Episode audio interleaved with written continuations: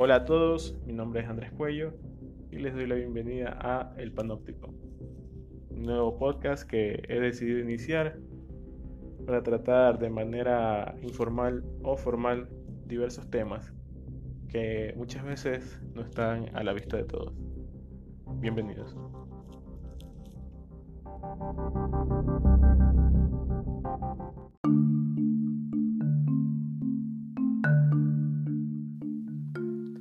Hola a todos y bienvenidos al Panóptico.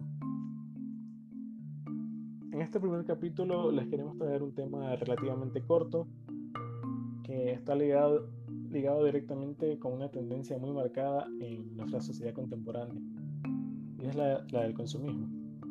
Bueno, esta tendencia nos trae una pregunta, una cuestión que quizás en décadas posteriores se la mantenga y o se la sigan planteando. Y es ¿qué, qué pasaría si los plásticos se desvanecieran.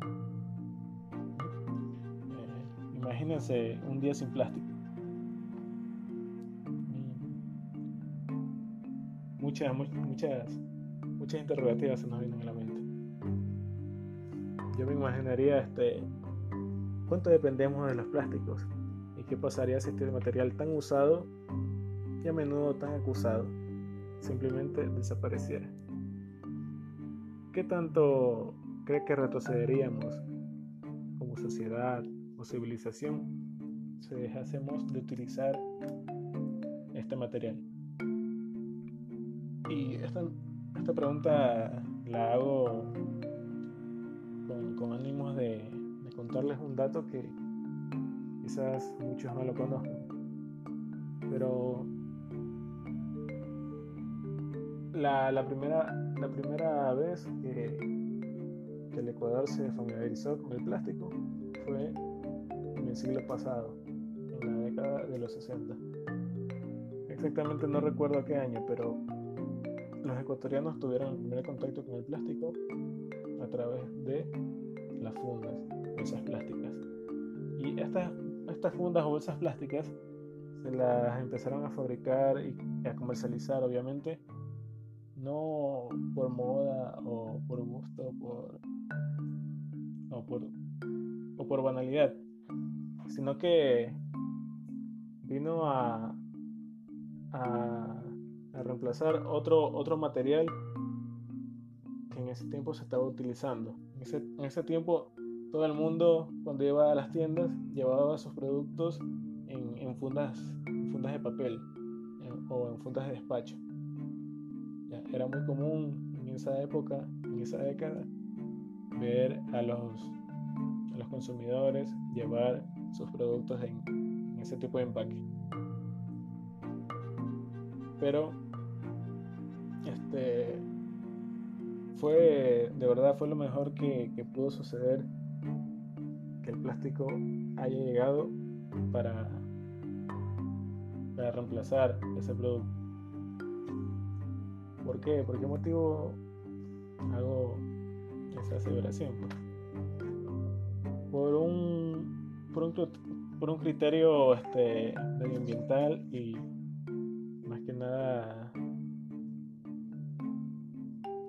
sanitario. Porque realmente el papel como, como embalaje o como barrera ante agentes externos que podrían afectar el producto no, no, es un buen material por su naturaleza vegetal. En cambio, el plástico eh, es un buen material tanto barrera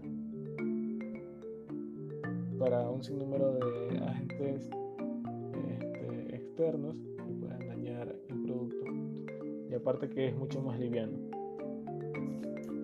Entonces,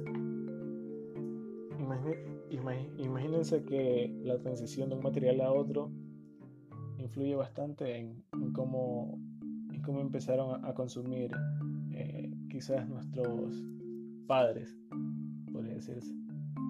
Bueno, padres, yo diría padres porque yo soy del, del 90 y mis padres fueron, son, son, de la, son de la década del 60. Bueno, este, los, plásticos, se encuentran en el corazón de una sociedad guiada por la tecnología y hacen la vida mucho más fácil, así como lo estuve contando. Y también más económica para el mundo entero. Pero si este noble elemento desapareciera, imaginemos un paseo por este mundo. Imaginémonos un mundo sin plástico.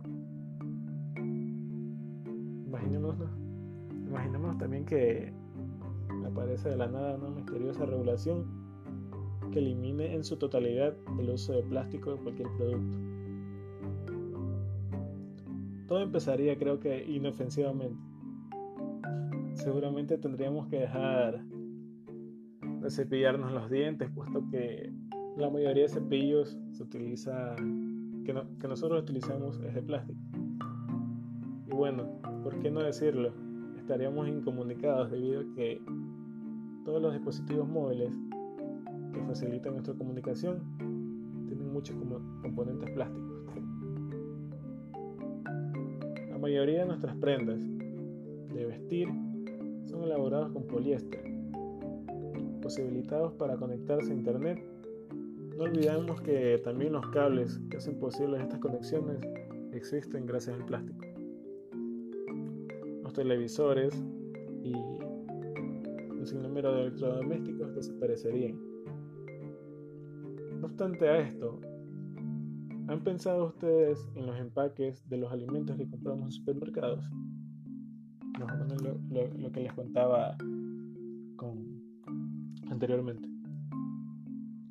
Mientras van con su carrito de compras, han considerado en dónde envasar, empacar el yogur, la leche, el jamón, el queso, y solo por mencionar algunos, porque realmente si los alimentos hoy por hoy no tuvieran empaques, estaríamos expuestos pues a un sinnúmero de bacterias al tener contactos unos con otros y sobre todo a la manipulación libre sin protección, alimentos descompuestos, en fin, un sinnúmero de, de, de desventajas.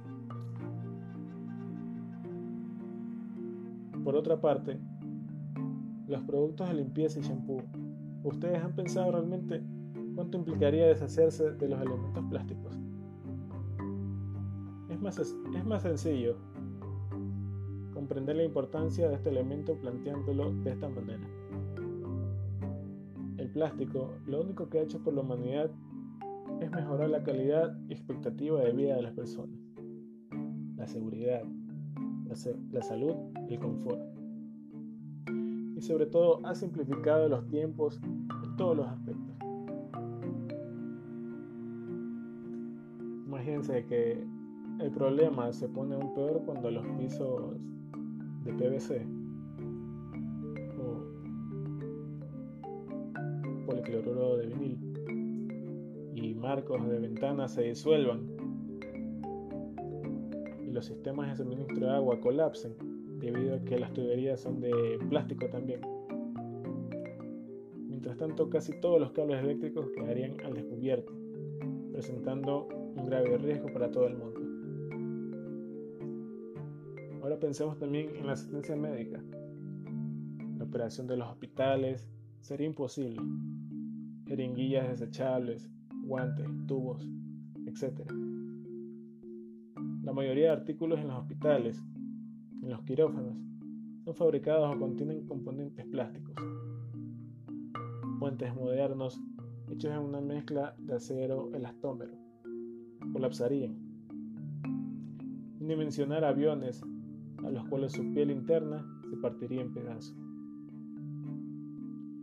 Entonces, ¿le gustaría a usted vivir en un mundo libre de plásticos? Gracias por su atención.